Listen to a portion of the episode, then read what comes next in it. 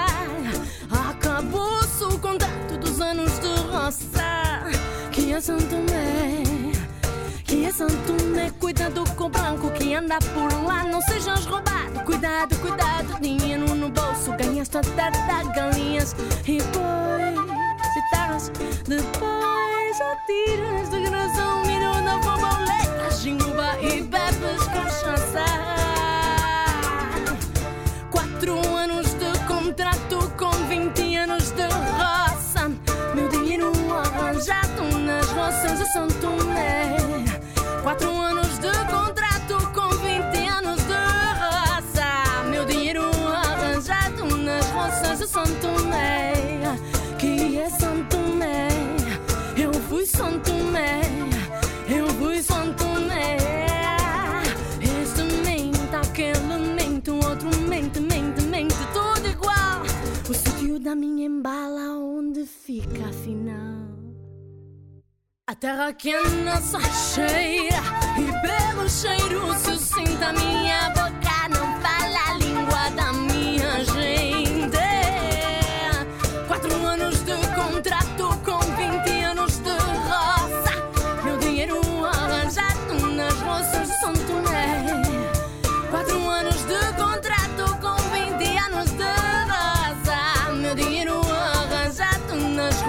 santo né que é santo né eu fui santo né eu fui santo né Ei, vai descansar o dinheiro guardado no bolso da blusa. Ei, ei vai descansar o dinheiro guardado no bolso da blusa. Que é santo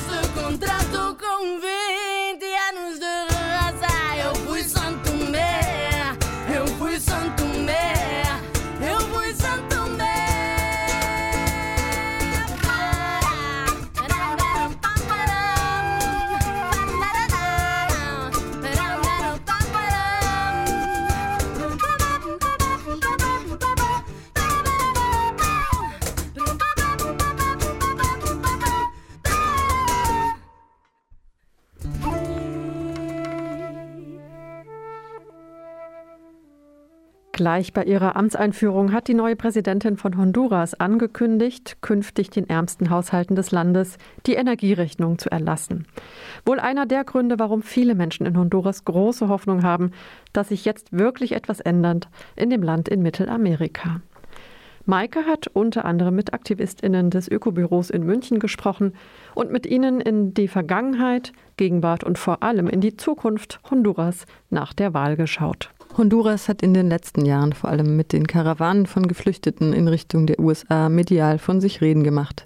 Gewalt, Armut, Korruption, die Kriminalisierung der sozialen Bewegungen, mediale Gleichschaltung, Clankriminalität rund um den Narcotrafico, deren deutsche Übersetzung Drogenhandel das hohe Maß an Gewalt nur ungenügend wiedergibt, eine hohe Rate an Femiziden, eine Narkodiktatur, welche die Gewaltenteilung immer weiter aufweicht, die neoliberale Gesetzgebung, welche den Ausverkauf von Land und Gemeingütern an finanzkräftige Investoren immer weiter vorantreibt, die Militarisierung des Landes und in jüngster Vergangenheit auch noch Klimakatastrophen wie verheerende Wirbelstürme und Überschwemmungen. Das alles sind Faktoren, welche der Bevölkerung oft keine andere Wahl als die Migration übrig lassen. Honduras wird als eine Kolonie der USA bezeichnet. Nun hat sich das Blatt allerdings gewendet. Nach dem Putsch 2009, bei dem der damalige abtierende Präsident Manuel Mel Zelaya aus dem linken Flügel der liberalen PLH im Schlafanzug in einer Nacht- und Nebelaktion nach Costa Rica ausgeflogen worden war, ist nun am 28. November 2021 erstmals nach knapp zwölf Jahren wieder eine linke Präsidentin gewählt worden. Und das Ergebnis, und das ist nicht selbstverständlich, wurde auch anerkannt. Xiomara Castro von der Partei Libre, die ehemalige Präsidentengattin und Ehefrau von Manuel Zelaya, ist die erste Frau an der Staatsspitze in Honduras. Und selbstverständlich ist es deshalb nicht, weil bei den vergangenen Präsidentschaftswahlen 2017 es schon einmal zum Betrug kam. Der jetzt ehemalige Narkodiktator von Honduras, Juan Orlando Hernández, hatte zuvor bereits die Verfassung dahingehend geändert, dass er nach seiner ersten Amtszeit selbst ein zweites Mal antreten konnte. Das ganze Land war während der Abstimmung hochmilitarisiert. Kandidatinnen und Kandidaten waren eingeschüchtert und hoher Repression ausgesetzt worden. Und in dem Moment, als das linke Bündnis gegen die Diktatur vorne lag, stürzten die Computer ab. Nach drei Wochen erst stand das Ergebnis fest und plötzlich lag der ungeliebte Diktator vorn. Gegen diesen Wahlbetrug gab es massive Proteste, die mit hoher Gewalt niedergeschlagen wurden. Dabei gab es 30 Tote, als mit scharfer Munition auf Demonstrierende geschossen wurde. Die USA erkannten Juan Orlando Hernández nach den tödlichen Geschehnissen als Präsidenten an. Die internationale Gemeinschaft, auch Deutschland und die europäischen Staaten zogen mit. Daniel war lange fürs Ökumenische Büro München tätig. Er war, wie er selbst sagt, zwar für Mexiko zuständig, hat aber von seinen Kolleginnen viel von Honduras mitbekommen, hat dann selbst Leute aus Honduras kennengelernt und war erst Anfang des Jahres aus persönlichen Gründen auch dort unterwegs. Die Leute waren echt äh, ziemlich hoffnungsvoll. Es war schon so ein bisschen Aufbruchsstimmung in die Leute zu sehen. Ich habe mit ein paar Leuten gesprochen, so Taxifahrern und so Leute, die man irgendwie gelegentlich oder auf die Straße trifft und ins Gespräch kommt alle Leute, mit denen ich mich unterhalten habe, entweder politisch organisiert oder nicht, waren alle, also einige super zufrieden, dass schon mal gewonnen hat oder als erste Frau als Präsidentin des Landes ist, das muss man auch sagen. Andere sagten, ja, es ist viel versprochen, muss man schauen. Aber auf jeden Fall, alle hatten so was Positives davon. Ne? Als Beispiel, ich war am Meer und äh, als Juan Orlando festgenommen worden ist, der Mann, der da den Boot gefahren hat in diese Anlage, war der außer sich. Und hat den ganzen Nachmittag mit dem Radio im Ohr überall und hat gehört, wollte nicht verpassen, was da abgegangen ist. Ne? Also das ist schon ziemlich markant, ne? was, was da passiert ist. Gibt auch andere andere Geschichten auch, die man halt erlebt hat. Also die, die, die Amtsübernahme zum Beispiel, also diese Zeremonie, weil erstmal dachte ich, ja, was soll das, so im Stadion, aber es war schon so, so ein politisches Statement auch. Ne? Also so als am, am Vormittags waren ganz viele Organisationen da von der Zivilgesellschaft, die selbst einen Teil beigetragen haben, auch Künstlerinnen, die auch äh, gegen die Diktatur gekämpft haben, um da ihren Beitrag geleistet. Also in der von Berta Cáceres ist mehrmals aufgefallen. Und als Höhepunkt von, dieses, von der Einweihungszeremonie von Schumann als Präsidentin hat Berta Suniger, die Tochter von Berta Cáceres, ihr den sozusagen den, den, den Stab von den Lenkers eingereicht. Also das ist so ein bisschen so, eine, so ein indigenes Symbol von Macht, aber die haben ihr auch äh, gesagt, dass das auch ein Kompromiss sei für die Sachen, was sie versprochen hat. Ne? Ja, es ist viel passiert in den letzten Monaten in dem kleinen mittelamerikanischen Land. Die sogenannte Schande des Landes, der ehemalige Präsident und Narkodiktator Juan Orlando Hernández, der die letzten zwölf Jahre Honduras mit neoliberalen Gesetzen überzog, die Gewaltenteilung aufweichte und das Land in den Bankrott trieb, wurde verhaftet und soll nun an die USA ausgeliefert werden, wohin der Prozess gemacht wird wegen Verstrickung in den Handel mit 500 Tonnen Kokain. Xiomara Castro wiederum, die gewählte neue Präsidentin, ist für ihre Nähe zu den sozialen, indigenen und kleinbäuerlichen Bewegungen bekannt, denn sie selbst war Teil der Frauenbewegung. Daher überrascht es auch nicht, dass die Tochter der 2016 ermordeten Menschenrechts- und Umweltaktivistin Berta Cáceres Berta Bertita Zuniga Cáceres der neuen Präsidentin zum Amtsantritt das indigene Machtsymbol der Lenker überreichte. Und so kommen wir zur parlamentarischen Ebene des Umschwungs in Honduras. Dazu mehr von Andrea, die ebenfalls beim Ökumenischen Büro München tätig ist. Im Januar ist einiges passiert, nämlich zunächst mal eine Spaltung des Kongresses. Das hing damit zusammen, dass die Partei Libre von Xiomara Castro ein Wahlkampfbündnis gebildet hatte mit der rechtskonservativen Partei von Salvador Nasrallah, die heißt PSH. Dieses Bündnis hatte zur Folge, dass es eine Absprache gab, dass der Kongresspräsident eben von dieser PSH-Partei kommen sollte. Als der Kongress eben noch vor Amtsantritt von Xiomara dann zusammentrat, gab es ein Panorama, wo nicht sicher war, wer als Kongresspräsident gewählt werden könnte weil die nationale Partei und möglicherweise eben auch im Bündnis von Teilen der liberalen Partei, die so zu dem traditionellen oligarchischen Establishment gehört, weil diese Partei schaffen konnte, eine Mehrheit der PSH und von Libre im, im, Parlament zu verhindern. Die Situation war also sehr unklar und in dieser unklaren Situation haben sich mehrere Libre Abgeordnete das, dazu entschieden, sich quasi abzuspalten und einen parallelen Kongress aufzustellen und ironischerweise mit Unterstützung von Abgeordneten der Nationalen Partei gesorgt und war sicherlich wirklicher Schachzug. Im Endeffekt sind die Abgeordneten von Libre dann wieder in den quasi regulären Kongress zurückgekehrt. Zum Beispiel an den Tag, wo diese, diese Auseinandersetzung im Parlament gab, wo zwei Vorstände gewählt worden sind. Der Parlamentsgebäude in Honduras ist ziemlich lustig, weil es ist so ein Gebäude, das steht auf Stelzen. Also unten ist so ein Platz, wo da Veranstaltungen stattfinden können oder Sachen. Die Anhänger von, von Libre, von Xiomara sind dahin gegangen, um so ein fettes Protestcamp oder Mannwache zu machen, um mal zu verhindern, dass die anderen äh, ins Parlament kommen. Damit etwas in Kraft tritt in Honduras, muss das in den, ähm, also ich glaube, hier in Deutschland heißt Bundeszeitung oder sowas, also so, so eine offizielle Zeitung von der Regierung, da wo die Gesetze und Dekrete und alles, wenn das gedruckt ist, ist das in Kraft. Und da war diese Parlament, das war die Ausgabe von der Zeitung darüber nicht raus. Und die Direktorin von der Zeitung wollte das nicht ausdrucken. Und dann hat die, die Gewerkschaft das Haus von der Zeitung besetzt und das gedruckt. Und die Leute waren draußen und standen die alle da mit dieser Zeitung auf die Straße. Habe ich im Fernsehen gesehen und dachte ich, ach scheiße, wäre ich lieber da hingegangen und was Besonderes erleben. Und dann war ich einen Tag im, im Parlament drin, also als Zuschauer. an dieselbe Sitzung kamen dann diese Abtrünnige sozusagen vom Parlament kamen zu, wieder zurück. Aber die kamen nicht einfach so rein, sondern mit einer Mariachi-Band, die da so mit, mit Trompete und, Gitarre Musik gespielt haben und ein bisschen mehr oder weniger so als Verarschung an die zu den Leuten von Partio Nacional sagen, hey, hey, wir haben euch an die Nase geführt. Emotional war für mich der Moment, wo, wo ich Bertita dann eben die Präsidentin gesehen habe, weil ich sie kenne und sehr mag und weiß, was, was sie gekämpft hat und was sie kämpft. Und äh, das fand ich sehr, sehr emotional. Aber ja, gab es jede Menge Momente. Die Gewaltenteilung wurde ja in den letzten zwölf Jahren, vor allem unter Juan Orlando Hernandez, ja sehr aufgeweicht. Deswegen spricht man ja auch schon von einer Diktatur.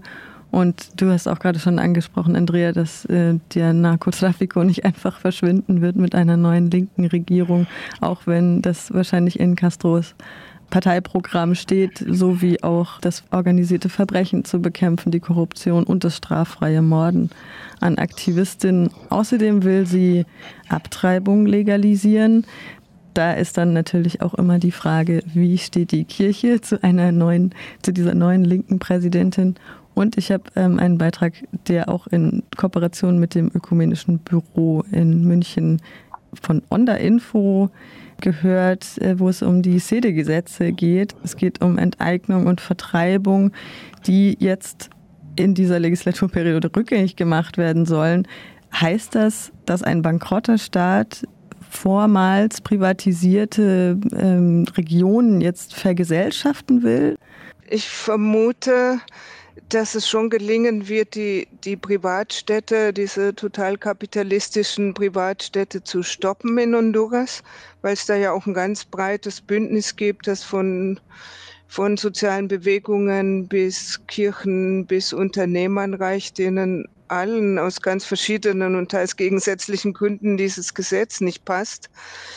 Das Problem ist, auch wenn das Gesetz abgeschafft ist, dann haben äh, Privatstädte wie Sede Prospera noch eine Frist von zehn Jahren, weil die haben sozusagen in ihre in ihre Konstituierung, also den, den Ausverkauf des Landes schon eingebaut. Selbst wenn das Gesetz abgeschafft werden würde, hätten wir noch eine Kulanzfrist von zehn Jahren. Das ist das eine Problem, das es gibt. Und das andere Problem ist, dass Honduras wahrscheinlich mit Schiedsgerichtsverfahren zu rechnen hätte und ziemliche Geldsummen bezahlen müsste, um die schon bestehenden Sede wieder aufzulösen. Es gibt Überlegungen, dass eine Sede im, im Süden von Honduras, dass die quasi in so eine Art Regime übergeführt werden könnte, dass quasi die, Privat die, die Totalprivatisierung rückgängig macht, aber eine normale Freihandelszone mit den üblichen Privilegien für die Unternehmer dort etabliert. Es gab jetzt andere Aussagen von dem Betreiber von Morazan City, einer Privatstadt im, im Norden von Honduras, dass man das Land verlassen wolle und halt dann gegebenenfalls den Staat Honduras verklagen. Und bei Sede Prospera auf, auf der Karibikinsel habe ich noch nicht gehört, wie die sich jetzt genau das weiter vorstellen. Mir scheint so, als wollten sie quasi ihr Recht zu bleiben durchsetzen. Also, also mal sehen, wie das wird. Aber es haben sich inzwischen über 70 Gemeinden als frei von Sede erklärt. Das gibt unter der neuen Regierung durchaus auch Chancen, dass diese Erklärung sozusagen äh, über Gemeindeverwaltungen und auf nationaler Ebene dann anerkannt wird und dass sozusagen durch diesen Protest der Bevölkerung auf alle Fälle die noch nicht eingerichteten Sede gestoppt werden. Soweit nochmal Andrea vom Ökobüro München und auch Rita vom Solidarischen Netzwerk Honduras Delegation und dem Menschenrechtskollektiv Cadeho schaut hoffnungsvoll in die Zukunft. Also dieses CEDE-Gesetz, äh, das sieht ja vor, dass Unternehmen, Konsortien von dem Staatsgebiet einen Teil bekommen und dieses Gebiet unterliegt dann nicht mehr der Verfassung von Honduras. So, das ist ja auch ein, ein Gesetz, was erlassen wurde gegen die Verfassung von Honduras. Es, da kam ja, du hattest ja auch in Gewaltenteilung, die aufgehoben wurde, schon angesprochen, Maike. Es kam ja zu einem technischen Putsch sozusagen, weil die Verfassungsrichter abgesetzt wurden, die gegen dieses Gesetz gestimmt haben, damit dieses Gesetz durchkommt. Ne? Und das hat äh, Juan Orlando sehr gepusht, dieses Gesetz. Und es wurden eben diese CEDES schon eingerichtet. Xiomara Castro hat jetzt vor, dieses Gesetz rückgängig zu machen, sodass sozusagen diese Territorien, die an die Unternehmenkonsortien per Konzession übergeben wurden, dass das tatsächlich auch verfassungswidrig erklärt wird und dass sie wieder zurück ganz normal der Verfassung und der Gesetzgebung von Honduras unterliegt.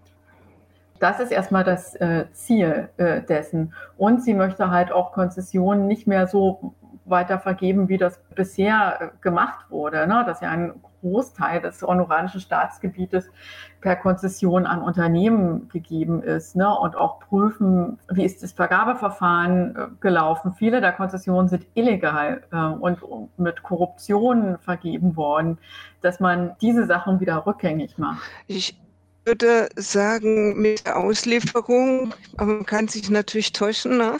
sieht das gar nicht so schlecht aus, weil äh, was Auslieferung von, von Juan Orlando Hernandez hätte verhindern können, wären laufende Verfahren in, in Honduras gewesen.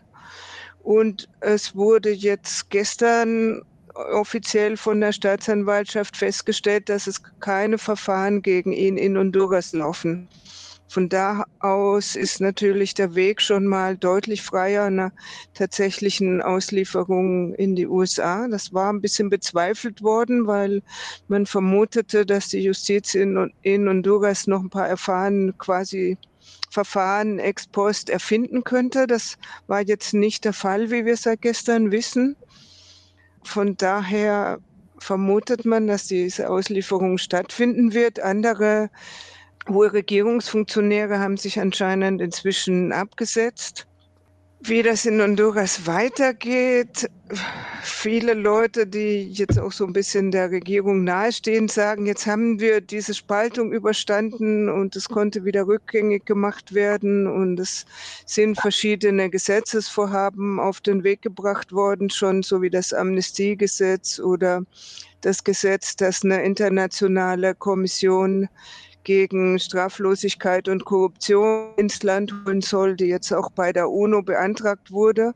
Also vieles wird schon versucht, auf einen guten Weg zu bringen. Insofern ist gerade momentan wieder ein bisschen Optimismus für die nächsten Monate vorhanden, aber Honduras ist eben Honduras und die, die Mächte im Hintergrund werden, glaube ich, jetzt nicht untätig bleiben. Aber dadurch, dass dass wir jetzt alle Juan Orlando Hernandez in, in Fußfesseln und Ketten gesehen haben, ähm, sind wir ein kleines bisschen zuversichtlicher, dass die neue Regierung sich halten und auch einige Dinge durchsetzen wird können. Natürlich längst nicht das, was die Bevölkerung jetzt erwartet nach, nach diesen zwölf oder elfeinhalb nach Putschjahren. Ähm, Interessant fände ich eben auch, was Rita schon erwähnte, welche Konzessionen, die ja zum größten Teil illegal erteilt wurden, für, für Bergbauunternehmen zum Beispiel zurückgenommen werden und ob das funktioniert und welche bleiben werden und wie das ausgehandelt wird. Für uns ist auch spannend, ähm, dass der Vertrag zum internationalen Flughafen Palmerola jetzt zur Diskussion steht, sehr massiv. Da ist direkt ein deutsches staatliches Unternehmen beteiligt, der Münchner Flughafen ganz konkret. Ähm, und das wird interessant sein zu beobachten, wie sich die Verhandlungen um die Flughafenlizenz und den Flughafenvertrag, der anscheinend ziemlich leicht eigentlich ausgehebelt werden könnte, weil er nur private Unternehmen begünstigt und dem honduranischen Staat massiv schadet, wie, wie sich da die Kräfteverhältnisse justieren werden wir in den nächsten Monaten beobachten. Für uns ist dieser Flughafen auch deswegen noch wichtig, weil eben ein deutsches Staats staatliches Unternehmen wie der Münchner Flughafen hier mit einem Unternehmer, Lene Perez und seiner Frau Anna Facusset kooperiert, die einen miserablen Rekord haben, was Menschenrechte betrifft und die hinter der illegalen ähm, Verhaftung und der Kriminalisierung von den bekannten Menschenrechtsverteidigern, Umweltschützern aus Guapinol stehen. Deswegen werden wir gerade diesen Fall auch nochmal weiter verfolgen und hoffen so als Kurzzeitprognose, dass die sechs Wasserverteidiger aus Guapinol, die immer noch illegal in Haft sitzen, seit inzwischen zweieinhalb Jahren nun endlich freigelassen werden ich muss so sagen, ich bin von Xiomara Castro auch beeindruckt. Ich kenne das Land seit 20 Jahren und ähm, ich fand ihre Antrittsrede sehr beeindruckend, sehr konkret.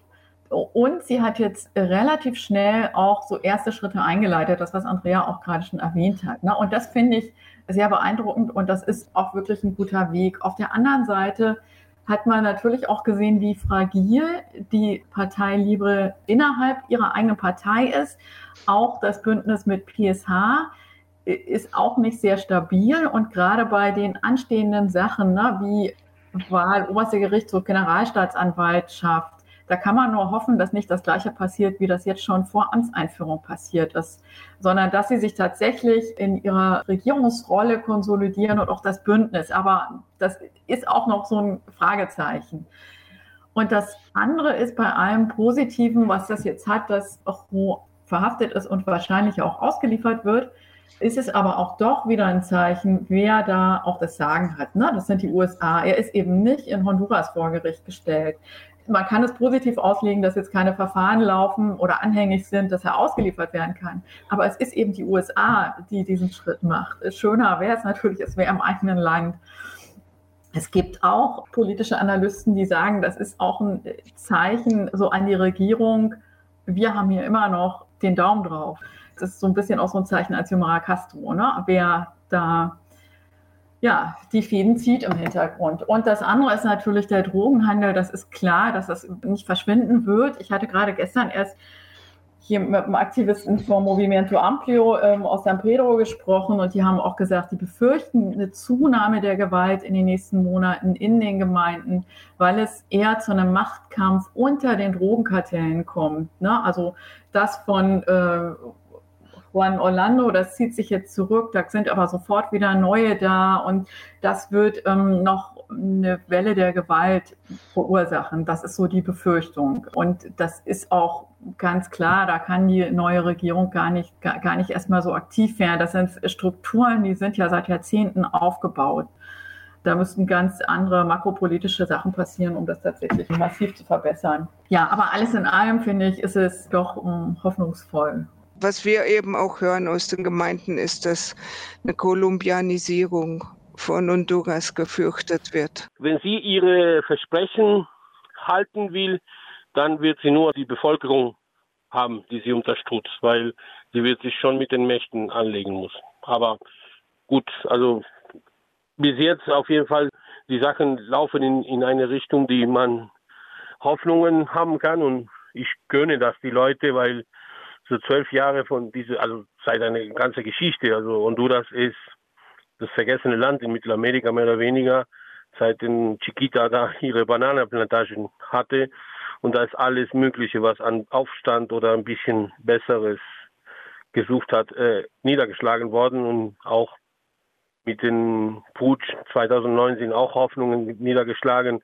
Und diese ganze Diktatur jetzt, wie viele Leute da ermordet worden sind, wie viele Leute im Knast waren, wie viele Leute weg mussten. Allein die, die ganzen, die ganzen Migranten, die ständig aus Honduras weggehen mussten, weil die Situation nicht mehr lässt, gönne ich denen, dass das was Besseres wird. Also ich glaube, die haben sich auch das verdient, mehr oder weniger. Es tut gut, wenn man eine Bevölkerungsgruppe, so ein, so ein Land, wo man so viele Freude an die Leute sieht, die da ganz lange gekämpft haben.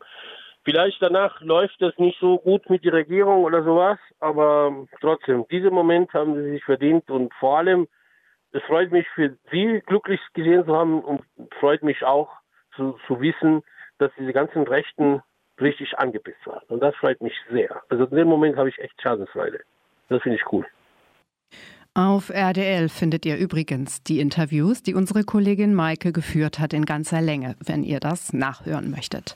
Wir bleiben in Lateinamerika. Hier im Südnordfunk geht es gleich weiter mit einem Beitrag über grünen Wasserstoff aus Chile.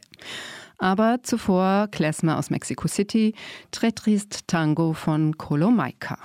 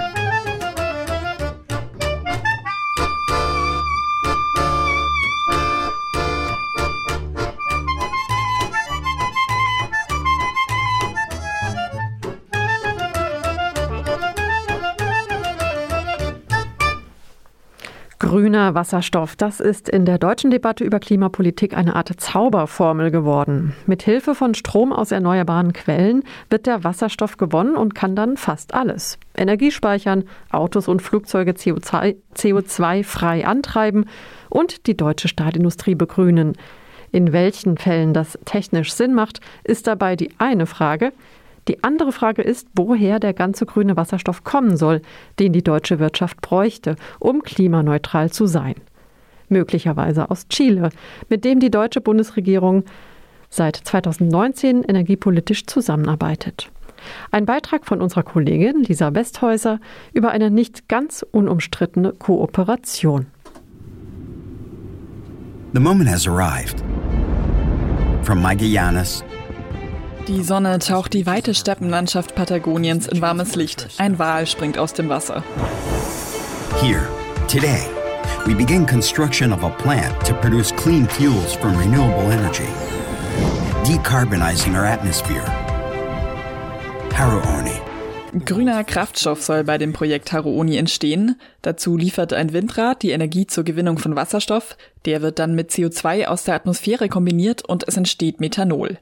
Damit können Autos mit Verbrennermotor betankt werden und statt schädlicher Abgase kommt dann vor allem unschädlicher Wasserdampf aus dem Auspuff. Congratulations! Michael Steiner vom Verwaltungsrat von Porsche schaut glücklich in die Kamera, als das Projekt Haruoni im September 2021 offiziell eingeweiht wird in Stuttgart. Congratulations all the way from Zuffenhausen in Stuttgart to the south of the Republic of Chile.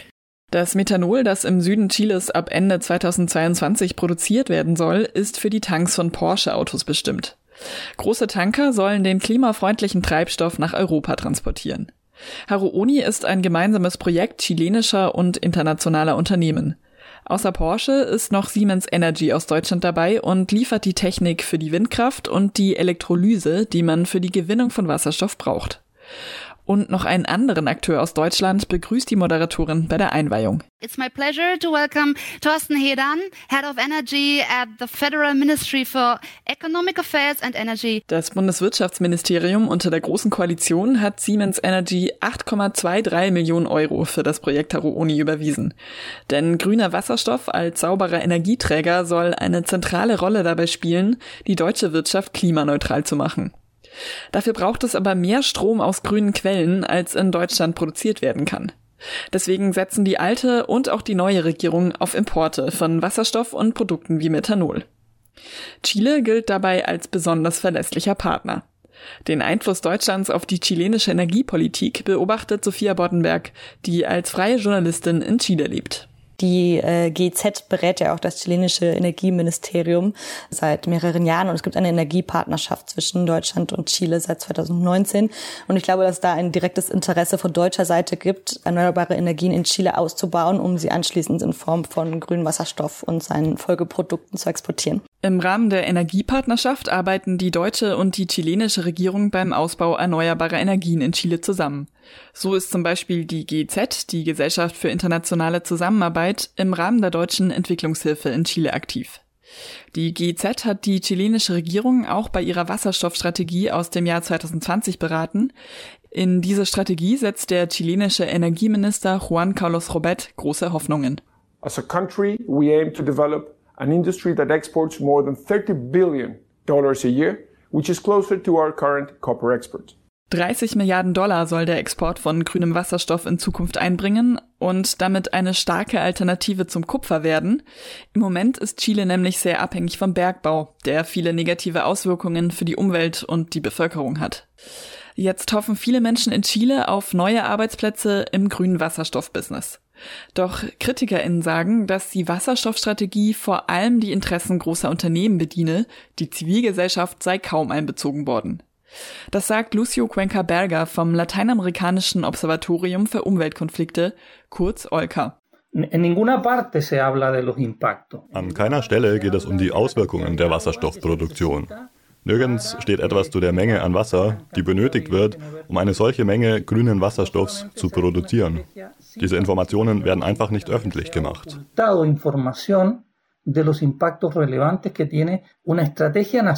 Durch die Klimakrise ist in Chile das Wasser äußerst knapp. Seit 2010 herrscht im Prinzip Dürre. Um Wasserstoff zu produzieren, soll deswegen mehr Wasser entsalzt werden.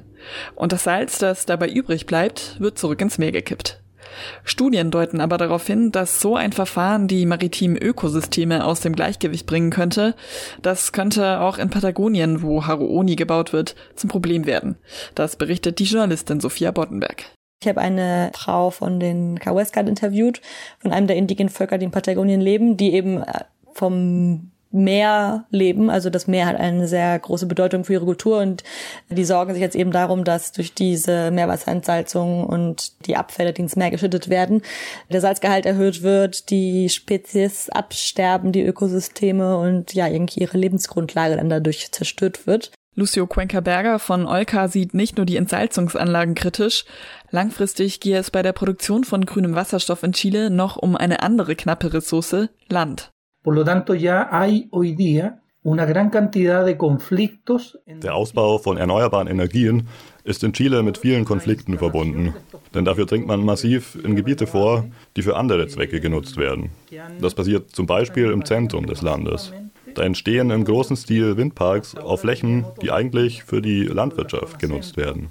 Zonas que son territorios actualmente agrícolas y que se están transformando en campos eólicos, por ejemplo. Auch im Süden Chiles gibt es solche Konflikte. Hier sind besonders die indigenen Communities der Mapuche betroffen, erzählt die Journalistin Sophia Boddenberg. Da gibt es halt vor allem Landkonflikte, weil diese Windparks in den Gebieten gebaut werden, die die Mapuche als ihre eigenen Gebiete beanspruchen.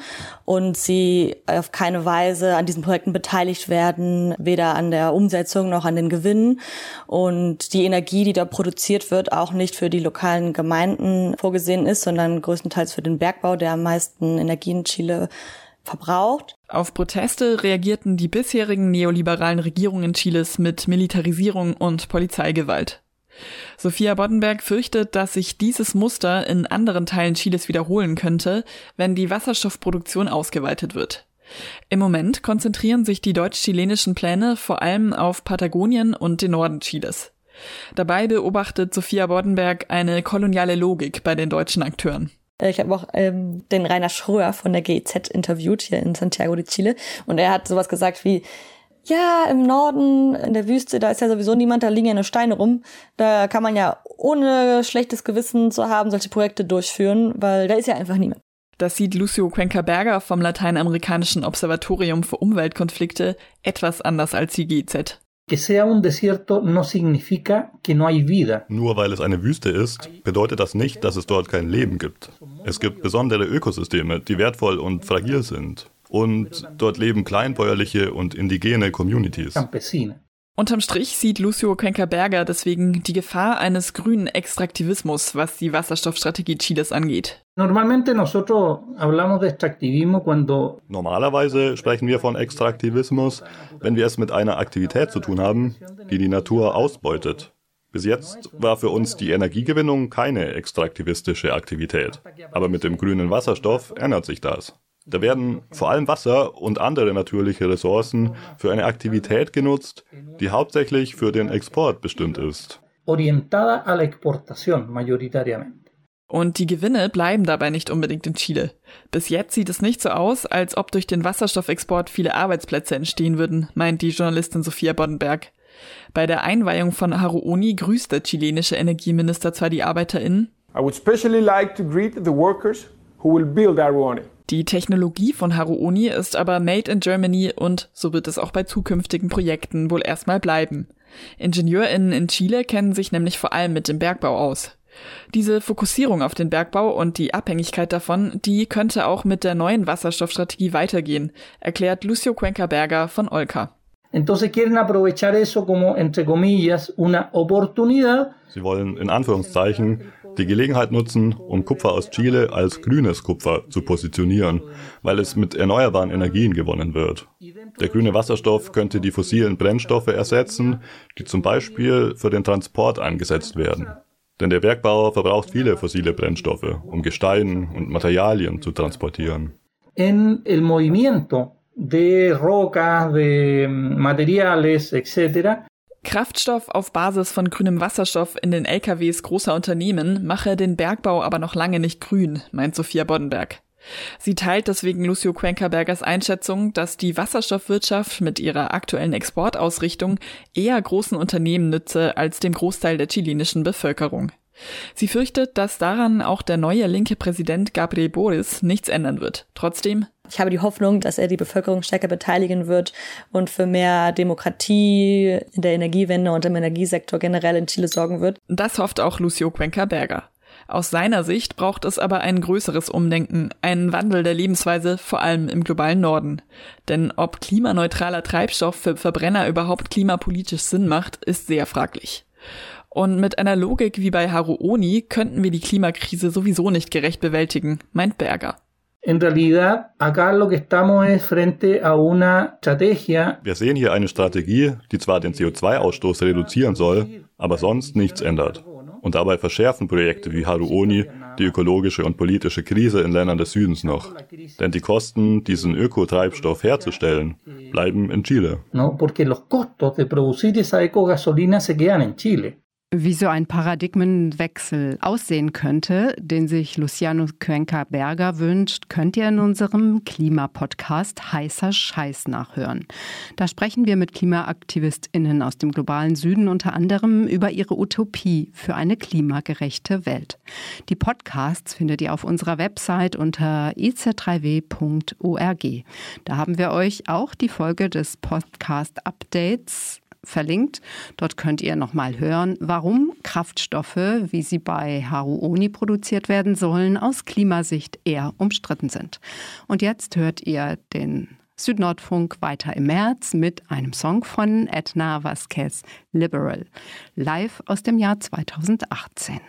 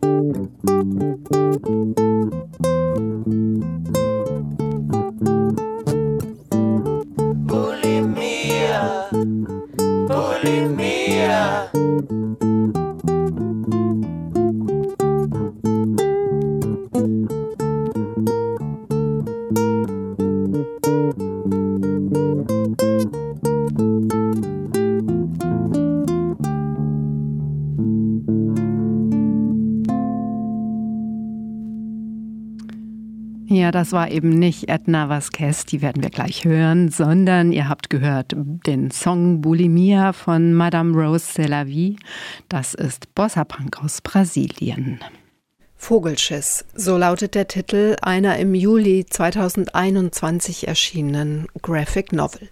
Vogelschiss, das ist eine satirische Anspielung auf die Rede von Alexander Gauland, in der der AfD-Ehrenvorsitzende Nationalsozialismus und Holocaust verharmloste. Das war auf dem Bundeskongress der Jungen Alternative für Deutschland im Sommer 2018. Frauke Bahle und Julian Waldvogel sind die HerausgeberInnen des Graphic Novel aus Freiburg, Vogelschiss.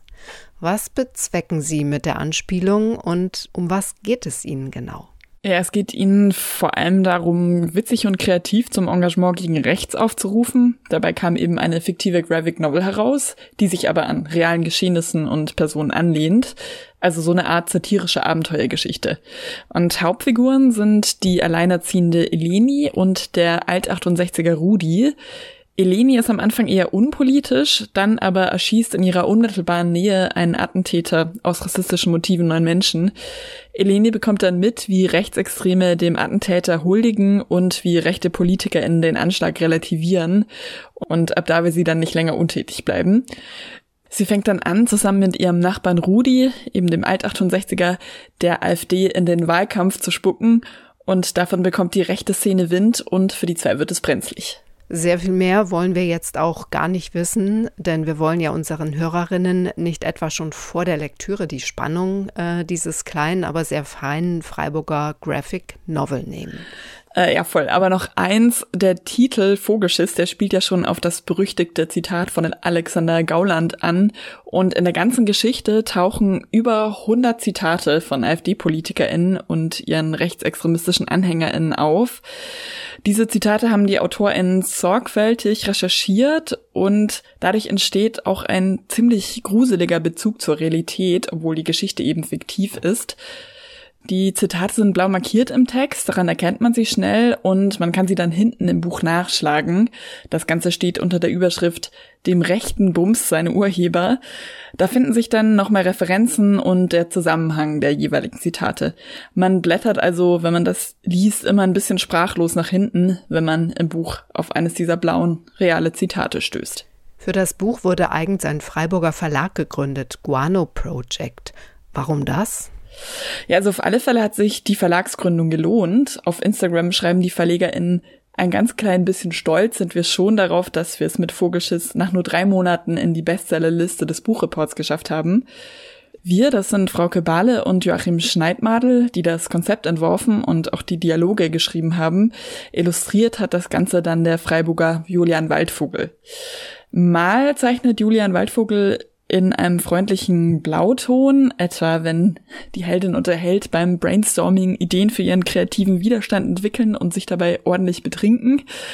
Und mal wirkt die Szenerie aber auch ziemlich düster und schwarz, zum Beispiel bei doppelseitigen grafischen Collagen, in denen dargestellt wird, was rechte Weltanschauungen bedeuten würden, wenn sie so in Deutschland umgesetzt werden würden. Wie gesagt, Vogelschiss ist 2021 im Verlag Guano Project erschienen.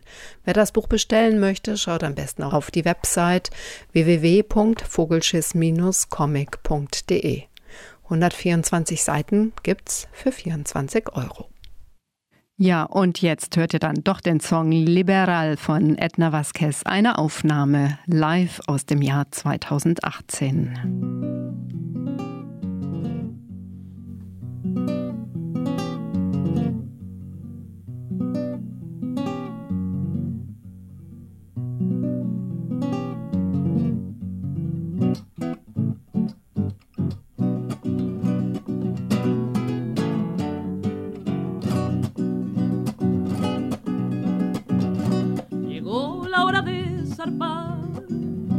Decidido que hoy se marche el barco que no te las ocasiones. La miseria y el dolor fue parte.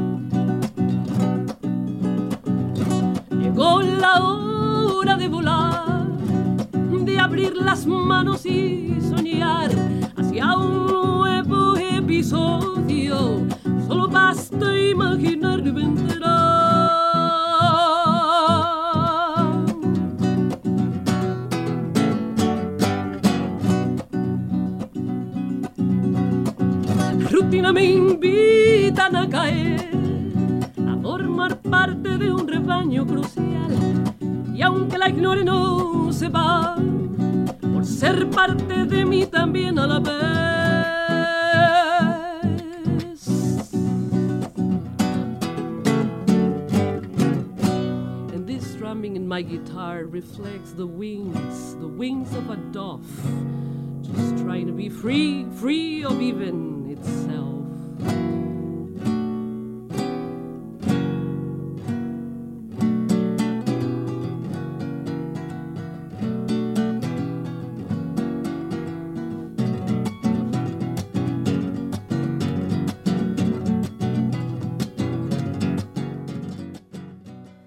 Damit sind wir auch schon fast am Ende unserer Sendung angelangt, der Südnordfunk im März. Ihr findet alle Beiträge auch zum Nachhören auf unserer Website unter iz3w.org oder auch bei Radio Dreieckland bei rdl.de und im freien Radionetz.